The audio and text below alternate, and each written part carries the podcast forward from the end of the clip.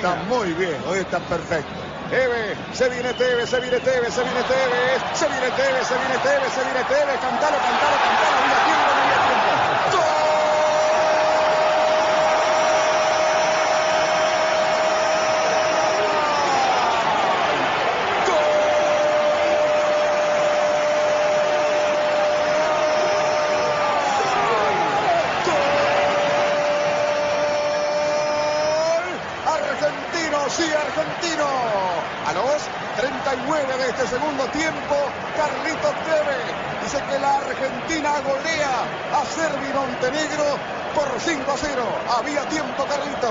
combativité, sa folie, son talent et son histoire, l'Apache ne laisse personne indifférent. À l'image du maillot de l'Argentine, il a brillamment porté certains des maillots les plus pesants du football. Légende à la Juventus, à Manchester United, aux Corinthians et bien entendu à Boca. L'épisode du jour revient sur le parcours de Carlos Tevez. Les libéraux, les libéraux.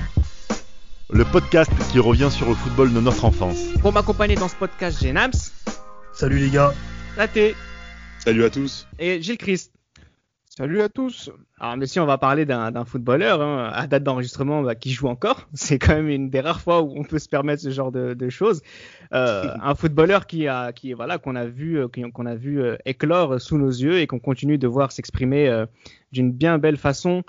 qui aussi qui justifie sa manière aussi de réfléchir hein, et son amour notamment du club de, de Boca Junior. Euh, c'est un joueur que, l'on connaît tous et dont on connaît tous euh, l'histoire, l'histoire personnelle qui a beaucoup influencé sa façon de jouer. Et on va commencer par ça, Tate, c'est c'est l'enfance difficile qui a été sauvée pour le football. Ça paraît cliché, mais pour son cas, c'est vraiment le cas. Enfance difficile. Euh, à 5 ans, il voit son papa mourir d'une balle sous les yeux. Enfance difficile. Il y a sa grande sœur qui lui jette, euh, je crois que c'est une trottinette, hein, en plein visage ou en vélo. Balançoire dans les dents. Une balançoire, pardon, dans les dents. qui c'est qui jette Euh. des trottinettes sur des gens Non, mais je sais plus c'était quoi exactement. Accident domestique avec sa mère qui, qui, euh, qui lui verse de l'eau bouillante et c'est pour ça qu'il a les cicatrices sur le visage. Ouais, qu'on voit jusqu'à aujourd'hui. Hein. Ouais, il, a- il a grandi à Fuerte Apache, le- le- l'un des quartiers les plus difficiles d'Argentine, Mm. où euh, entre meurtre, drogue, euh, viol et euh, enfance très très très très très difficile. Et ça l'a marqué, j'allais dire euh, premier degré euh, sans mauvais jeu de mots, mais parce que euh, il y a vraiment ce côté euh, combativité. Et ça s'est vu d'ailleurs euh, très jeune, hein, il participe à des combats, de- euh, pardon, à des combats, à des tournois clandestins de football pour, euh, pour gagner de l'argent. C'était des combats, messieurs, c'était des combats, Exactement. Oui, oui. des combats de la vie, Gilles Christ. Ah, des, des combats de, de la vie. En plus, c'est vrai que les Argentins ont cette culture du, de, de, de ces tournois-là, qui ont découvert quand même pas mal de, de, de joueurs, dont Ah, Carlos. hein. Ah oui, oui, c'est clair. Et que vous savez, il y a des chiens qui sont autour de- du terrain. La pression pour au moment de tirer le, le penalty et tout. C'est, il faut avoir des, des nerfs Ah ouais. d'acier pour pouvoir, euh, pour pouvoir euh, évoluer dans, dans ce milieu-là. Et, c'est, et, c'est- et, euh, il faut montrer aussi du, du caractère. C'est Et ça. c'est c'est- c'est- c'est- c'est énorme. Euh, déjà, très jeune de, de pouvoir le, le faire. Et euh, derrière, c'est aussi pour euh, pouvoir euh, survivre. Survivre. Exact. Parce que c'est vrai que c'est la- la- pour Carlos Tevez, et c'est pour ça que moi j'ai une admiration pour ce joueur. Euh, moi, je préfère euh, River Plate. Mais euh, et que j'ai vraiment beaucoup d'admiration pour ce joueur de Boca, c'est parce que le football est plus qu'un jeu pour lui. C'est vraiment une raison de vivre et de survivre dans, dans, dans ce milieu. Et c'est vraiment euh, très remarquable euh, de voir euh, un joueur comme celui-ci. Et c'est vrai que dans son quartier, c'est vraiment pas, par- particulier, compliqué de, de pouvoir percer dans, dans le football et même dans la vie. quoi. Là, il rejoint le club de Boca à l'âge de, de 13 ans. Euh, et c'est intéressant parce que euh, Nams, ce qui, ce que, quelque chose qui va beaucoup euh, être importante dans, la carrière de, Carlos Tevez, notamment du jeune Carlos Tevez, qui va nous intéresser maintenant, c'est que il est notamment très important pour les équipes de jeunes argentines. C'est ça, c'est ça. Il est très important. Il est déjà très talentueux. Il prouve déjà son, son potentiel et son talent dans les équipes de jeunes dans lesquelles il restera à peu près 4 ou 5 années avant d'intégrer peut-être la plus grande équipe du pays. oui, c'est dit. Oui, oui peut-être. Parce que, oui, parce que Non, mais- comme- comme, comme Gilles Christ, comme Gilles Christ, j'app- j'apprécie beaucoup euh, River, Pablo Aymar, donc, donc peut-être. Non, mais C'est ce que je voulais dire aussi. euh, C'est ce que je voulais dire, Tate, c'est que que ce soit pour l'Argentine euh, U17, euh, il joue quasiment plus de 12, il a 12 sélections, 12 sélections aussi euh, en Argentine U20. Il y a aussi euh, cette équipe euh, d'Argentine olympique. Voilà, il y a, en fait, Tevez, c'est pas seulement une histoire d'un combattant, d'un jeune des milieux défavorisés, c'est aussi un joueur particulièrement talentueux. Ce genre de joueurs qui sont repérés par les fédérations des équipes nationales. C'est vraiment quelqu'un de particulier. Et Tout à fait, ouais. Il a le profil un peu à la Saviola, second attaquant. Et après Saviola, qui faisait la Coupe du Monde euh, des moins de, de 19 avec euh, l'Argentine euh, en 2001, d'ailleurs, ils avaient battu la France méchamment à ce niveau-là. Donc, ensuite, c'est lui qui vient après, c'est la génération après avec Marcherano. Et c'est vraiment des jeunes joueurs argentins qui vont, entre 2002 et 2004, lors de la fin de mandat de Bielsa, pointer leur nez en sélection. Et, et juste avant, on va aussi s'intéresser peut-être à Boca. Je vais donner la parole à Gilles Chris, même s'il préfère River Plate. Mais euh, il sait pourquoi je lui pose la question. Parce, je vais lui poser cette question parce qu'on a fait un podcast récemment euh, qui s'intéresse euh, au Boca euh, de Carlos Bianchi. Et on a notamment mentionné la Copa Libertadores 2003, la saison 2003, l'année 2003, durant laquelle Carlos Tevez est ni plus ni moins le meilleur joueur d'Amérique du. Sud, d'Argentine et presque du monde. En tout cas, tu vois ce que je veux dire. De, de, de cet autre monde qui n'est qui n'est pas l'Europe, euh, effectivement. Non, voilà. Mais c'est vrai que euh, bah, Carlos Tevez, c'est, euh, il joue euh, avec euh, avec Boca, euh, de, on va dire à partir de, de 2001. 2001, ouais. C'est ça, effectivement. Et euh, c'est vrai que c'est dans une dans une période où euh, Boca est sur, sous les feux de, la rampe. Euh, et euh, voilà, plus on va avancer dans, le- dans le temps, et pour le retour de Bianchi, euh, la seule saison d'ailleurs qu'il allait faire, donc euh, euh, 2003-2004. Enfin, voilà, Carlos Tevez, mais, on va dire, euh, voilà, montre à l'Argentine, montre à, à l'Amérique du Sud et montre au monde que euh, voilà quoi, et qu'il y y a un nouveau phénomène qui, qui sort dans la génération 1984 C'est qui, euh, qui va être très importante aussi dans l'avenir de, de l'équipe d'Argentine. Euh, On le Ouais. verra par, par la suite, euh, et qui, qui va qui va émerger. Et c'est vraiment euh, voilà donc des, des performances qui sont qui sont énormes. Et c'est vrai que c'est un monsieur et on le disait avant de préparer les enfin en préparant l'épisode en antenne, Tate. Euh, Mhm. C'est un joueur qui marque énormément en finale. Déjà là en Ouais. 2003, il est là. Il est là. Et-. Ah, il est, Fort. il est là. Il, est là. fort. Il rigole pas, effectivement. Au Brésil, Contrairement hein. à, et- et contrairement à d'autres joueurs qui en 2003 n'ont pas marqué en finale, je ne dirais pas de nom. voilà. Bah si, ils ont marqué contre le Cameroun. Ah oui, c'est vrai, merde. Ouais. Mais voilà. c'est pas bien. Non, mais c'est pas bien. C'est pas, mais c'est gratuit. Franchement, c'est gratuit. voilà. Gratuit. mais voilà, mais un joueur comme ça, comme, comme Tevez, qui n'a même, pas- qui n'a même pas 20 ans, qui montre qu'il en a entre les jambes pour, euh, pour pouvoir gagner des trophées d'importance euh, majeure, eh ben ça, ça montre que par la suite, euh, on va compter peut-être sur l'un des futurs phénomènes du football sud-américain. Et c'est vrai que moi, quand j'en entends parler à cette époque-là, 2003-2004, surtout grâce à l'Intercontinental 2003, eh ben oui, on se rend compte que ouais, c'est l'Argentine va, va avoir peut-être de beaux jours devant, de- devant elle avec le senior Marcelo Bielsa. Si je Alors, peux me oui, Euh, oui. Ouais, parce que si, euh, comme J. Chris disait, on entendait parler à cette époque-là, saison 2002, 2003, 2003, 2004. Et pour ceux qui avaient la chance d'avoir cette chaîne Sport Plus, les, les matchs du championnat argentin passaient sur cette Mm. chaîne. On voyait souvent les matchs de River, de Boca. Avec les confettis sur le terrain. Avec Exactement, les confettis, terrain, ouais. avec Les Omar, Papelitos. avec Omar Da. Fonseca et Alex Ruiz au, au, comment- au commentaire. Et on voyait que Tevez était déjà, il était prodigieux. Il avait déjà à côté de lui comme Bataglia et autres. Il avait encore euh, Palermo qui venait de, qui était revenu, je crois, où il était encore à Villarreal, mais il venait de revenir à Boca. Et c'était, il était, il était incroyablement fort. Tevez Ouais. était incroyablement fort. Il marquait Bah, Les prises de balles. prise de balle, technique, puissance. Oh c'est. Bah, Oh, c'est très simple. Élu meilleur joueur sud-américain de l'année 2003 et 2004, élu meilleur footballeur euh, argentin de l'année 2003 et 2004, meilleur buteur des Jeux Olympiques 2004 avec 8 buts, euh, mais élu meilleur joueur de la Copa Libertadores euh, 2003, meilleur joueur des Jeux Olympiques 2004. Euh, euh, Tate, on va terminer avec ça. Tes souvenirs de Tevez avec Boca, et puis surtout, bah, concrètement, on a bah, le meilleur jeune sud-américain euh, de l'époque. Exactement, avec Robinho, il gagne en 2004. euh, Plus que Robinho, Robinho, ouais, il plus faut que le dire. Robinho. Bien mais sûr. il faut le dire. Mais après, il avait une hype euh, Robinho qui était Ouais. au-dessus. Euh, il avait Nike derrière, ça, il était au-dessus. On de- s'en il y fout de la avait- hype, Tevez. mais. Il y avait Pelé. Tevez, Tevez, il y avait Pelé. Et euh, avant d'avoir euh, fossoyer Freddy Adou, il, il a fossoyé euh, Robinho après. Non, Tevez, il a tout gagné avec Boca Junior. C'est fort. À cet âge-là. Il a même ga- 20 à ans. cet âge. Il a même gagné, il, il a tout gagné, sauf euh, la, la Super Coupe euh, d'Amérique du Sud. Il y a juste ça qu'il a pas gagné. Sinon, il a tout gagné avec Boca Junior. C'est c'est impressionnant. tellement impressionnant, ouais. C'est impressionnant. Il était à deux doigts, malheureusement.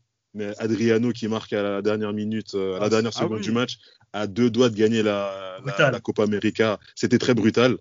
Mais c'est pour vraiment dire à nos auditeurs et à nos auditrices que Tevez, en 2004, à 20 ans, il a tout gagné avec Boca. Alors moi, ce qui, m'a- ce qui, ce qui est intéressant, c'est qu'effectivement, on a un joueur qui est totalement euh, un phénomène, ni plus ni moins. Euh, forcément, tous les clubs européens, tous les grands clubs européens ont un œil sur lui. Mais seulement, Gilles Christ, la, ceux qui, ceux- enfin, le- l'entité qui va avoir Carlos Tevez, c'est un fonds d'investissement.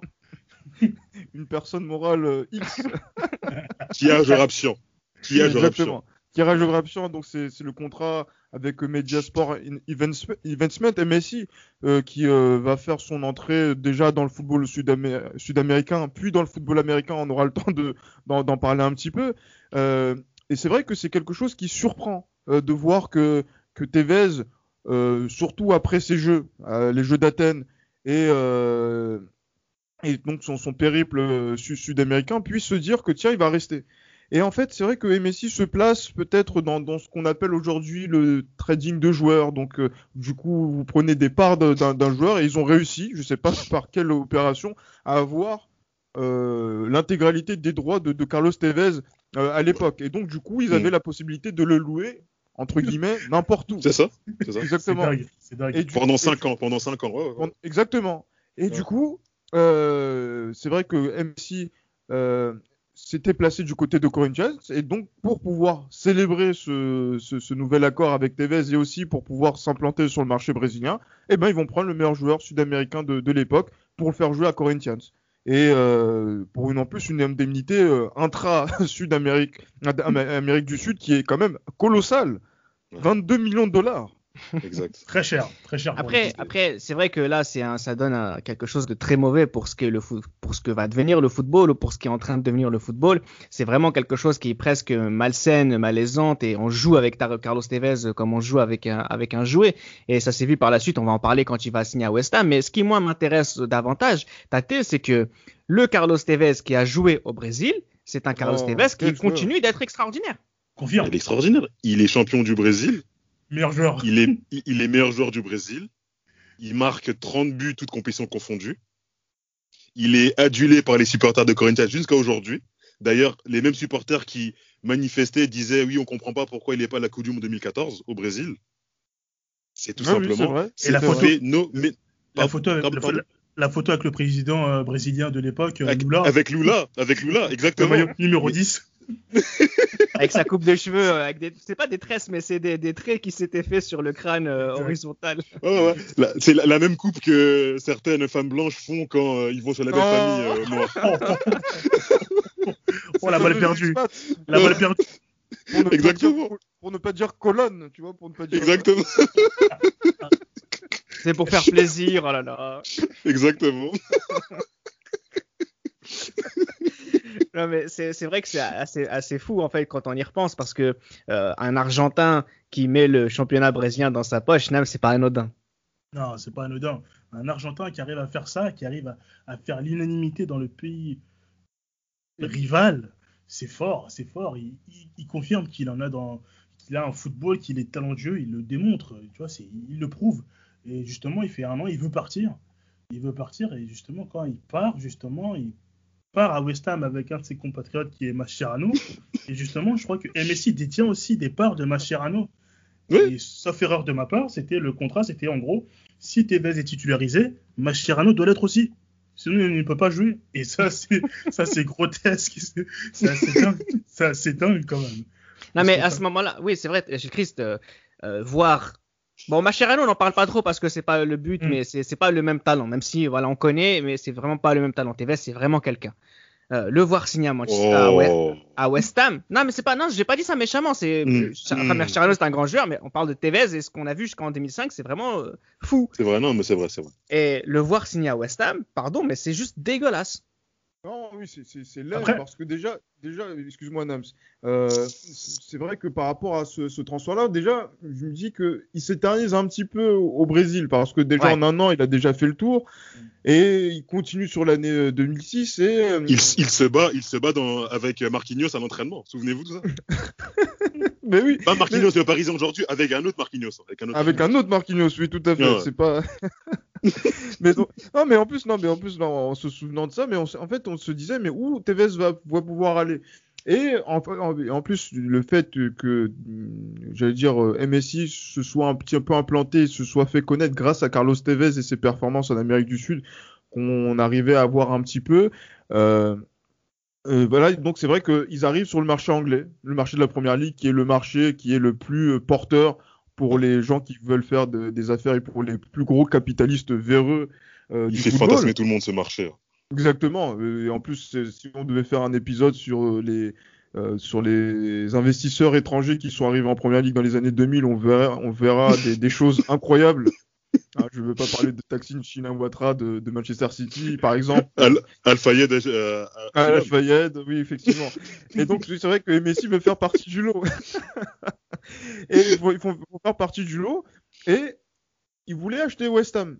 Ils n'ont pas réussi à avoir euh, West Ham, mais ils vont avoir des liens justement avec euh, le club. Et pour encore en, en cadeau et encore en location, le Carlos Tevez va aller à West Ham euh, avec euh, Javier Mascherano. Et euh, c'est vrai que c'est déjà autre chose. Pour lui, c'est une autre culture, c'est une autre façon de penser, c'est une autre mentalité. Et il se sent vraiment pas bien euh, déjà dès le départ. Non, mais les têtes, les têtes qu'ils ont quand ils signent, les têtes. C'est le deuil, c'est le deuil, c'est le deuil. Ah, c'est clairement le c'est c'est Ah, incroyable. c'est- Je sais pas, je sais pas quelle est leur responsabilité dans ce contrat signé avec MSI. Je sais aussi que Carlos Tevez a reçu de l'argent à chaque transfert euh, qui a eu lieu. Voilà, donc Ouais. euh, donc j'ai donc j'ai pas envie de dire c'est bien fait parce que je connais pas forcément le, le fond de l'histoire. Mais signer à, Mo- à, à West Ham et après être être mécontent, je suis désolé. c'est un peu l'avoir cherché, c'est un peu triste. Bah, tu sais, Reda, justement, vous savez, les gars, je trouve que justement, ce transfert de, de, de Tevez à West Ham, il, il- il cristallise un peu ces, ces transferts argentins de l'époque dont il est la tête de gondole. Vous savez, c'est des joueurs qui signent dans des clubs où on, on les Ouais. attend quand même assez plus haut, mais d'Al- d'Alessandro qui va à Wolfsburg, Exactement. Kavenaghi Kavenaghi qui va au Spartak Moscou. Et Mhm. personne ne comprend parce qu'on voit les mecs Beaucoup briller. d'argent hein, aussi. hein. On- Oui, ça, mecs-là, c'est ça. on les voit briller, on, et on s'attend justement à des grands clubs qui, toquent- qui toquent à la porte, et ils vont dans ces clubs-là et on comprend pas et on se dit pourquoi? Moi, je vois, quand je vois Tevez aller à West Ham, je me dis euh, qu'est-ce qu'il fait là? Il joue à quoi? On est en 2007, le mec, j'en entends parler depuis 2002, 2003, et 2007, il, joue à West Ham. Je comprends pas du tout, surtout qu'au début, ça se passe pas du tout, ça se passe Ouais. pas bien du tout. On a on a failli le perdre. Hein. Exactement, il, Ah a bah fallu oui. que, il a fallu que Alan Pardew arrive pour que lui et euh, Mascherano aient leur chance et qu'ils fassent une série de matchs assez incroyable sur la fin. Et donc, euh, en fait, après, ce qui est intéressant aussi, Gilles Christ, c'est que Ferguson tombe amoureux de Carlos Tevez. Alors, je sais pas comment c'est possible, mais c'est sûrement grâce à sa fin de saison. Ouais, non, mais c'est une fin de saison qui est quand même euh, assez euh, incroyable, hein, parce que euh, West Ham, franchement, euh, je, je me souviens d'écouter. Marqué Foot depuis euh, à, à cette époque-là, euh, mais cette équipe doit descendre. Il faut qu'on se qu'on se mette qu'on se mette d'accord euh, là-dessus. Et euh, sur la sur la sur la série de 10 matchs qu'il va y avoir, eh ben, il va marquer des buts qui vont être importants. Voilà, donc euh, euh, au fur et à mesure des, rencontres. Et après, c'est vrai qu'il y a ce dernier match contre euh, Manchester à Old Trafford où on se dit, ben voilà, peut-être que Manchester ne va pas être à fond parce que le titre était déjà joué par rapport au Chelsea de, Mourinho. Mais quand même, sur, une match de fin, sur les matchs de fin de saison, Manchester aime bien terminer quand même en beauté. Et sur ce match-là, 1-0, qui marque Carlos Tevez. Et euh, il permet justement donc à West Ham de se maintenir. Et, euh, et, et franchement, c'est quelque chose que même jusqu'aujourd'hui, et c'est ça qui est quand même incroyable, que les, les, les supporters de West Ham ont toujours euh, la reconnaissance Un héros. de voilà de, de la reconnaissance vis-à-vis de Tevez. C'est incroyable. Hein c'est c'est- par exemple vous parlez de Tevez à, à, à quelqu'un de West Ham dans l'est de Londres, il va être reconnaissant de ce qu'il a pu faire pour West Ham sur la saison 2006-2007. Enfin pardon, enfin là je crois que j'avais dit une petite erreur, c'est mais Manchester était déjà champion pardon en Ouais, 2007. il est déjà champion. Ouais, Désolé, ouais.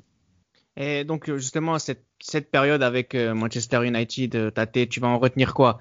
C'est la fin difficile à cause de la, de la concurrence avec euh, Berbatov Est-ce que ça va être son amitié improbable avec Evra et Park Ji-sung? C'est quand même le trio euh, le plus incroyable que j'ai vu dans ma vie. En fait, c'est vraiment Exactement. T'aurais un français, un, un noir et un français noir et, et Un Carlos. Tevez.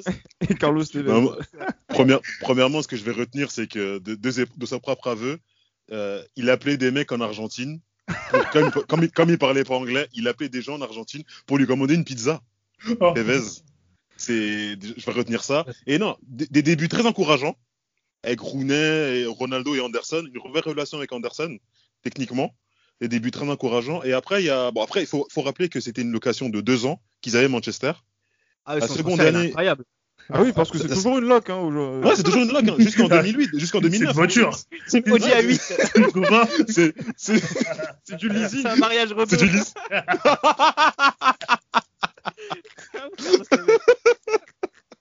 c'est toi qui le dis, c'est pas nous. Continue, Tate. En gros, la première année se passe bien, elle est très encourageante. Ensuite, il y a l'arrivée de Berbatov qui lui relègue. euh, Ferguson lui préfère Berbatov. Même si en fin de saison, il lui dit qu'il aimerait le garder, mais euh, Ça, ça m'intéresse. se ça. dé- Ça, ça m'intéresse. Pourquoi? Qu'est-ce qui, qu'est-ce, qu'est-ce que Berbatov est un très bon joueur, hein, c'est pas la question, mais qu'est-ce qui tactiquement va pousser Car- euh, Ferguson à faire ce choix? Qu'est- Qu'est-ce que ne fait plus Carlos Tevez dans l'intérêt de, de l'équipe, on va dire techniquement? Techniquement, c'est que Berbatov assure quand même un, un rôle de pivot par rapport à Ronaldo et à Rooney. Et ça, met, euh, ça, ça relègue euh, Tevez sur le banc. Et puis, il s'était pas très bien adapté à la vie à Manchester. Il parlait pas anglais. Et il s'était déjà l'hiver, il s'était déjà appelé auprès de Ferguson qu'il ne jouait pas, vu qu'il avait commencé la saison, il marquait contre Liverpool. Après, il a Ouais. été sur le, le banc et il comprenait Ensuite. pas. Il n'a pas compris. Ensuite, il a lâché, il a lâché, euh, il a lâché mentalement. Et Ferguson, à la fin, lui promet hein, de, de l'acheter, mais il a trouvé le montant de sa clause exorbitante, qui était de 35 millions, et c'est pour Oh. ça qu'il est parti. Après, il est quand même euh, deux fois champion et vainqueur de la Ligue des Champions, Gilles Christ. Oui, en plus, je me rappelle qu'en 2008, paraît-il, et je, je, là je suis pas sûr, c'est que j'avais vu passer une info comme quoi c'était l'Argentin le plus titré euh, C'est au, au monde à l'époque, hein, Mhm, mhm. après sa victoire en Champions League. Donc euh, euh, c'est pour, Ouais. c'est pour dire, ah mais il a quoi, 20 24 ans? 24 ans en Ouais. 2008 C'est quand même euh, ex- extraordinaire de, fou. de, de, de, de se dire ça. Et c'est vrai qu'il est dans un rôle où quand même il y avait quand même une connexion euh, euh, particulière avec Cristiano, avec Rooney, c'est- qui déjà très fort. Et cette équipe de Manchester 2007-2008, Incroyable. ben, La c'est- plus belle de l'ère Ferguson, hein, de ce propre aveu. Franchement, franchement. ah oui, oui, une force incroyable. C'est pour ça vu. que, c'est pour ça que oui, effectivement, que on a, on a, moi j'ai j'ai vraiment beaucoup aimé voir euh, ce, ce Tevez là dans, dans, dans cette équipe. Et euh, sur la deuxième saison, ça a été, un- ça a été différent parce que de rentrer en quatrième choix parmi les trois de devant. Euh, même si voilà, il avait toujours son, son mot à dire parce qu'il avait toujours des, des qualités pour pouvoir s'exprimer. Et euh, du coup, euh, on s'attend pas à, à ce, qui, ce qui va se passer par la suite. C'est vrai que la clause elle est de 35 millions, mais on se dit pas, quand même, il va pas quand même le faire ce qu'on est en train de penser. Le, le mercenaire, Et le mercenaire Et- en personne. Exactement. Et là, on se dit que oui, euh, c'est un, c'est un Sud-Américain. Et Il n'en a rien à foutre des Européens. c'est ça. Et il va faire ce qu'on attend. Oui, il va aller à Manchester City. Il est incroyable, il est incroyable ce transfert, Nams. Exactement, comme le dit Jet Christ, ils, ils sont fous, les Européens. Les Sud-Américains, eux-mêmes le disent, hein, s'il y avait l'argent dans leur pays, ils, restent, ils joueraient dans leur pays et pas en Europe. Vous voyez Évidemment. Donc lui, c'est pas son problème. Lui, il est là pour prendre l'argent. Alors, il gagne des trophées, etc. Mais lui, il pense à sa famille. Il pense à les mettre, à les mettre bien jusqu'à même après sa carrière. Vous voyez Donc, quand il y va, il est, bah, il est performant. Dès sa première saison, il est quoi? Il est euh, meilleur buteur du championnat. Euh, euh, ex- si je dis pas de bêtises, ex aequo avec Berbatov, il met 22 buts. Il est meilleur buteur. Ah, c'est la deuxième année, la deuxième année. Parce que c'est. Drogba qui est meilleur buteur euh, en Ah oui. 2010. Exactement, exactement, oui. Euh, C'est en 2011, il est co-meilleur buteur de première C'est ligue avec 21 C'est buts. ça, ouais. c'est ça, merci Tate, oui. Drogba exceptionnel en 2010. Tevez, oui, voilà, Tevez qui est, qui est exceptionnel lors de sa deuxième saison. Et justement, bah, il est exceptionnel jusqu'au moment où, justement, il se brouille, encore une fois, avec un coach, avec son discipline. Un coach qui est très compliqué en plus, hein, très compliqué. Ouais, caractériel, très Très caractériel. donc, euh, Il jouera quasiment pas de la saison. Euh, ça sera un peu compliqué, mais il arrivera quand même à se reprendre. Mais sa troisième saison, c'est sûr qu'elle sera très compliquée. En plus, qu'il y aura quand même une certaine concurrence hein, et des arrivées. Euh, les, arrivées de Dzeko, de Balotelli, Balotelli. Agüero aussi. Donc c'est vrai que ce sera assez quand même compliqué, mais malgré tout, il prouve que c'est un joueur de caractère et qu'il arrive toujours à tirer son épingle du jeu. Ouais, notamment à la quatrième saison où il va revenir entre guillemets en force, où il va jouer beaucoup plus de matchs que la saison précédente, un peu dans les eaux de la première et de la deuxième saison avec Manchester City. Euh, là, ce qui est intéressant, tout à l'heure on a parlé d'MSI. Et là, on parle de Manchester City. Manchester City, bon, là, on est en quoi? On est en 2009, 2010. Manchester City, c'est un nouveau riche. Et c'est même vraiment très, très, très, très récent. Et là, il y a quand même une deuxième chose qui me vient à l'esprit. J'ai ce qui me dit, voilà, Carlos Tevez, c'est MSI, Carlos Tevez, c'est Manchester City, Carlos Tevez, il ne se plaît pas à Manchester United, mais il va quand même euh, chez le rival, euh, il se brouille avec les coachs. Euh, en fait, je sais, j'arrive pas vraiment à, cerner sa personnalité. Alors j'entends qu'il a souffert dans son enfance et qu'il n'y aurait jamais rien n'est acquis et que, mais j'ai l'impression que ça le, bah je sais pas, ça, ça bloque un peu la progression du joueur qu'on a qu'on a vu avant 2004 en fait. Est-ce que tu es d'accord avec moi? Oui, je suis en partie d'accord avec toi parce que c'est vrai que malgré tout, euh, sur cette période de, Manchester City, euh, sur les premières saisons, moi, euh, voilà, ah Manchester City n'existe pas sans Carlos Tevez. Et les premières participations en Champions League de Manchester City de cette époque-là, ils le doivent principalement à Carlos Tevez, qui fait tout dans cette équipe il porte le brassard, même s'il parle toujours pas anglais, même si voilà. Donc c'est vrai un scandale, un scandale. C'est vrai qu'au bout de six ans, moi j'avais vu, j'avais entendu, j'avais vu, moi j'étais en Angleterre à ce moment-là, j'avais, j'avais vu sa première interview à la Sky Sports euh, en anglais. Non, c'est un anglais, franchement, niveau, niveau A1. Santini C'est le même niveau, exactement. mais il, en avait rien à, il en avait rien à cirer. Et c'est là en fait que il faut comprendre euh, Carlos Tevez, c'est que fondamentalement, euh, qu'il soit à Manchester City, qu'il soit pour Messi, etc., West Ham, c'est pareil. C'est pareil. Le but est le même. Exactement. Oui, si c'est pas l'Argentine, si c'est pas Boca Junior, si c'est pas euh, voilà donc euh, son, son, entourage direct, il va il va pas il va pas être dans il va pas être dans son dans son mood et il s'est jamais forcément fait au mode de vie anglais, mais mais sur le terrain quand il faut parler le langage du football, il est toujours très fort. Est-ce que c'est une frustration par rapport euh, peut-être à son réel niveau de, mhm. l'époque? Peut-être, parce que les clubs ne, sont pas à la hauteur de son talent. Mais euh, après, au niveau de son portefeuille, je pense qu'il était très content d'être dans ces clubs-là. Alors, on va juste faire une petite parenthèse euh, sélection nationale parce qu'on est quand même arrivé jusqu'en 2013. Hein, donc, il y a eu quelques coupes du monde qui se sont qui se sont déroulées. à ce moment-là, on pense quoi de Carlos Tevez en sélection argentine, Tate? Sur quelle période? Bah justement, hein, sur euh, la période, sur sa période anglaise, donc 2006-2010. Bah, le problème, c'est que sur la période anglaise, euh, il, a, il a jamais eu vraiment le leadership en sélection de, de toute sa carrière. Hein. C'est-à-dire, c'était plus Riquelme qui l'a eu. En fait, il est entre Riquelme et Messi. Et le souci, c'est qu'il a jamais vraiment eu euh, le leadership en sélection. Et ça s'en est même ressenti, même au niveau des stats. Il a, hormis la Coupe du Monde 2010, il a jamais vraiment influé sur, sur la sélection et sur le jeu de l'équipe d'Argentine, malheureusement. Ça arrivait une fois, Gilles Christ, à la Copa América 2004.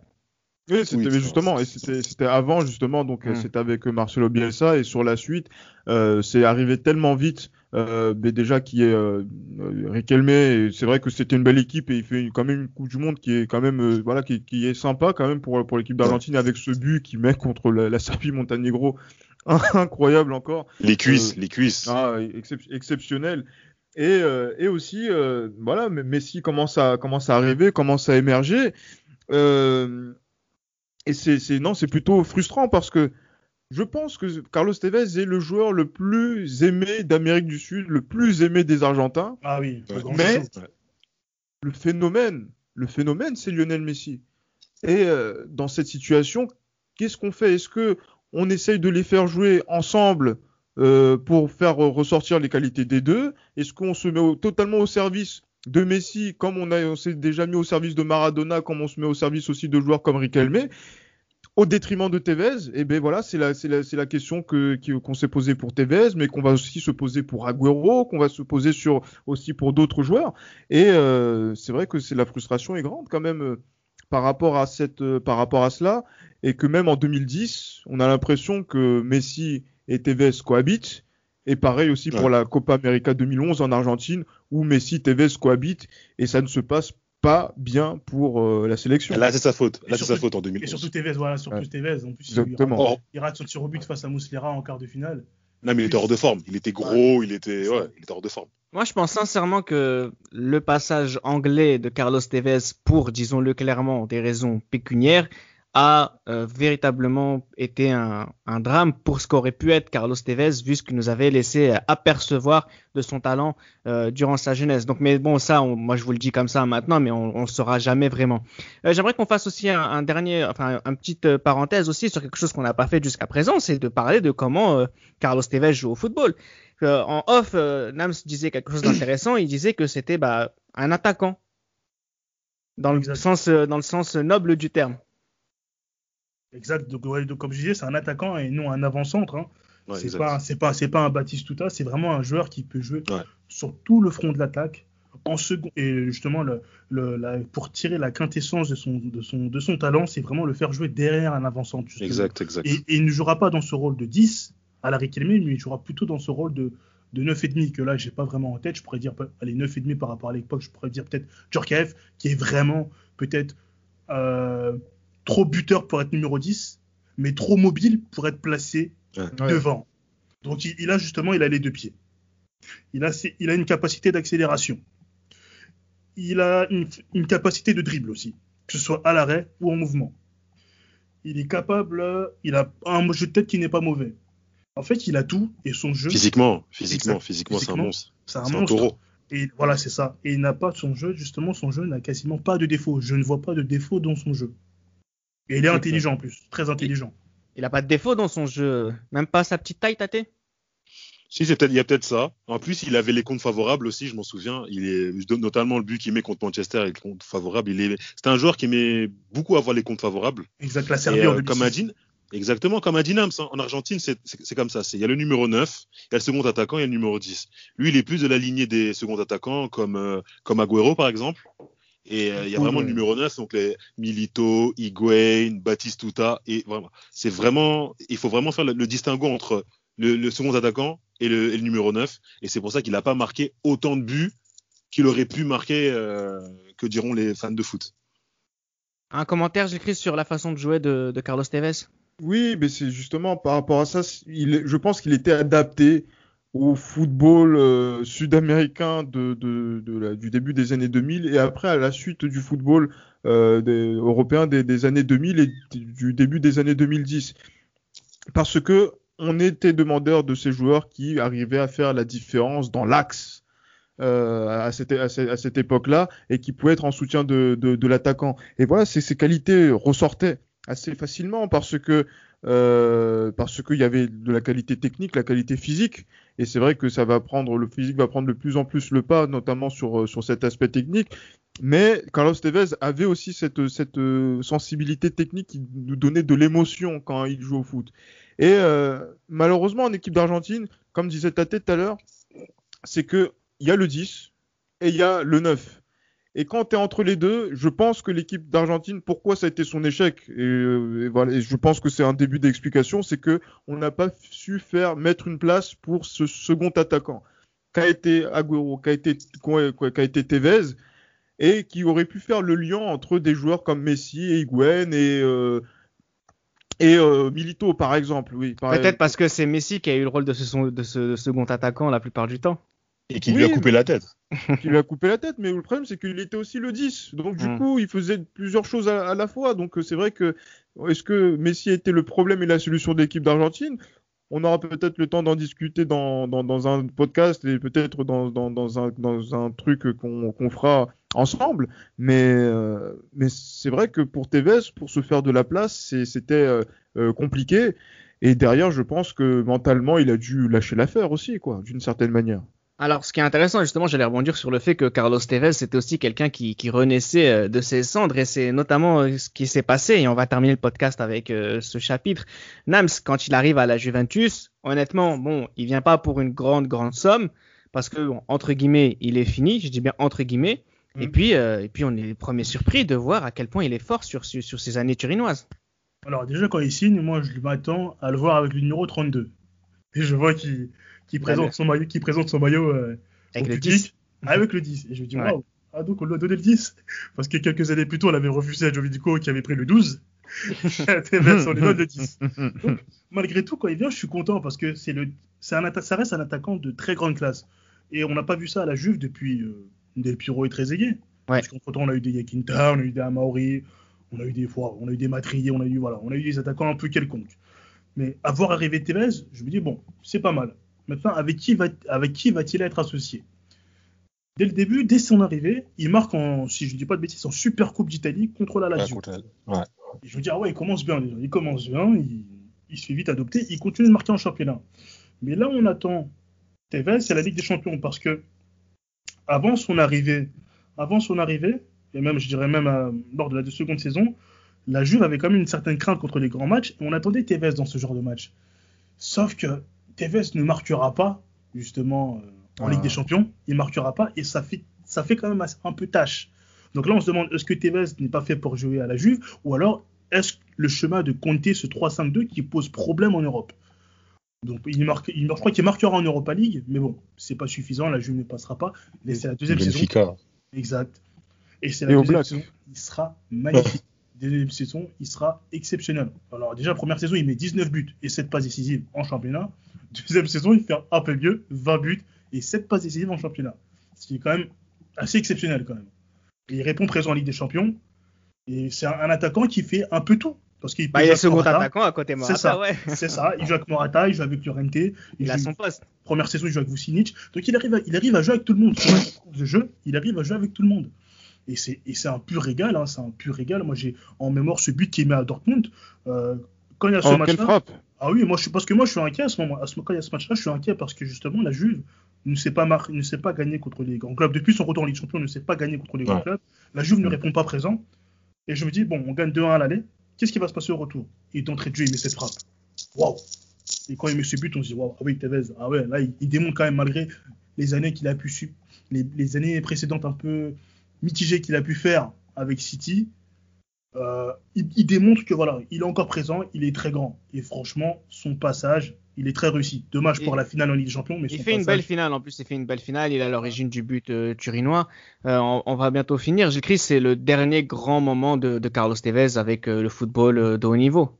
Avec, oui, parce que sur cette saison 2014-2015, euh, moi j'étais vraiment très surpris quand même de voir encore euh, Tevez euh, sur la demi-finale euh, contre euh, le, le Real à, à ce niveau-là, parce que je pense que celui qui fait vraiment la différence sur les deux confrontations, c'est pas Pirlo qui est cuit sur la péri- période, il faut que je le dise. Mm. Euh, c'est pas voilà donc c'est pas Pogba euh, parce que même si voilà il est, il est décisif euh, euh, lors du, du match retour, c'est euh, peut-être on, peut- on aurait pu parler de Morata parce que qui marque son, contre son ancien club, mais c'est l'influence de Carlos Tevez sur cette rencontre qui a fait vraiment du mal. Ouais.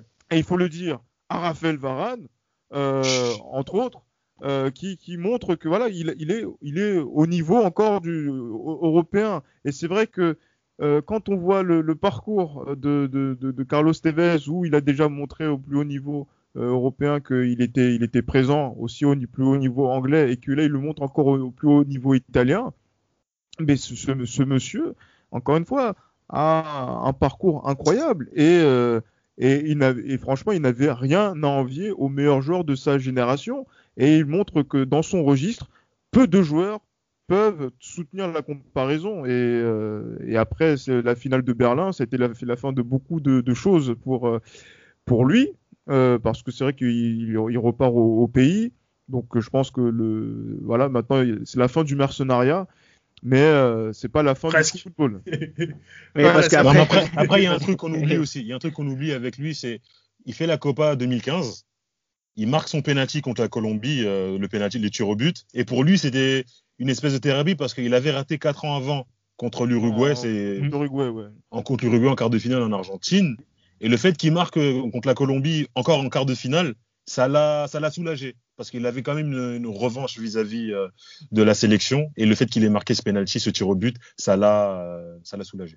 Alors, en plus, mais il, est, il est encore sous-utilisé dans, enfin, il est pas, il est pas utilisé à sa juste troisième valeur par attaquant. rapport à ça. Troisième attaquant. Troisième attaquant. Exactement. Par Alors, rapport si- à ce qu'il est aussi en, en sélection. Si vous me permettez, petite, En ane- club. petite, petite anecdote justement sur Tevez, pour moi qui est, qui est assez, intéressant, qui est assez important, qui m'a fait beaucoup rire, c'est c'est- quand il revient à Boca, euh, on le voit justement jouer aux cartes dans son quartier avec ses amis. Et tu vois que le mec, le mec a beau être riche, hein, le mec a fait une énorme carrière, il est riche, il, il n'oublie pas d'où il vient, il n'oublie pas ses Ah racines. bah non.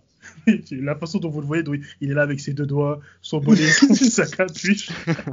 Mais c'est ça finalement, c'est ça, c'est ça qui, qui est finalement intéressant avec Carlos Tevez, c'est que c'est aussi une certaine idée du football. On a, on en a beaucoup parlé euh, d'une différente manière, avec un différent point de vue sur le podcast précédent qu'on vous a proposé, chers auditeurs, de, de ce football argentin qui, qui n'aime que le terrain et rien d'autre et veut se simplifier la vie. Carlos Tevez, c'était un petit peu ça, c'est une vengeance, une revanche sur la vie où il fallait profiter de, de chaque instant, aller chercher l'argent là où on avait, euh, continuer à, continuer à bah, montrer qu'on avait encore euh, dans les jambes et et entre les jambes entre guillemets si vous me permettez l'expression comme on a pu le voir sur sa renaissance turinoise. Et puis à la fin bah voilà il prend il prend ses sous euh, il fait il fait plaisir aux Argentins qui l'aiment énormément notamment du côté de de Boca Junior et finalement c'est ça qu'on va retenir de Carlos Tevez. Il y a une légère amertume de regret par rapport à ce que ce- l'espoir qu'on pouvait nourrir de, sur par rapport à son talent mais qu'au final c'est surtout une, idée d'un d'un football euh, bah, romantique à l'Argentine et ça euh, finalement c'est c'est pas mal C'était Les Libéraux, un podcast produit par Sport Content.